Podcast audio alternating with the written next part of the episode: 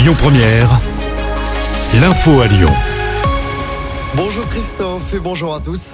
La lyonnaise portée disparue depuis l'attaque du Hamas en Israël a été retrouvée morte. L'annonce a été faite hier par le CRIF. Céline, âgée de 32 ans et maman d'un bébé de 6 mois, n'avait plus donné signe de vie depuis le samedi 7 octobre alors qu'elle se rendait à un festival de musique à proximité de Gaza. Depuis, sa famille était à sa recherche. L'identification des victimes des attaques du Hamas n'est pas encore terminée. En Belgique, l'interpellation d'un homme soupçonné d'avoir tué deux personnes hier soir à Bruxelles lors d'un attentat. Le parquet fédéral l'annonce ce matin. Hier, le soir du match de foot entre la Belgique et la Suède, deux Suédois ont été tués par un homme muni d'une arme automatique. Il a ouvert le feu sur un boulevard dans le nord de la capitale.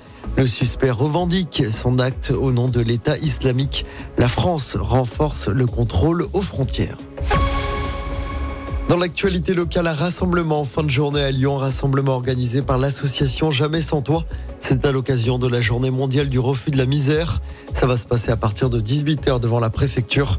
Le collectif recense plus de 110 familles dans les rues de la métropole.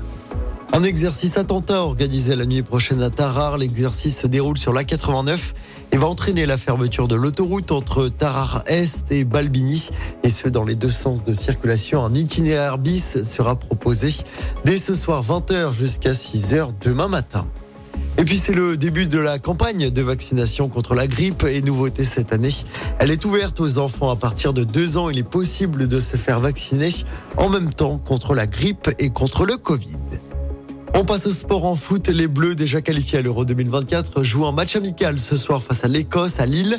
Coup d'envoi 21h. Et puis en basket, nouveau match d'Euroleague pour l'Asvel ce soir. Déplacement sur le parquet de l'EFS Istanbul. C'est à 19h30. L'Asvel qui n'a toujours pas gagné dans cette compétition cette saison. Écoutez votre radio Lyon Première en direct sur l'application Lyon Première, lyonpremière.fr et bien sûr à Lyon sur 90.2 FM et en DAB+. Lyon Première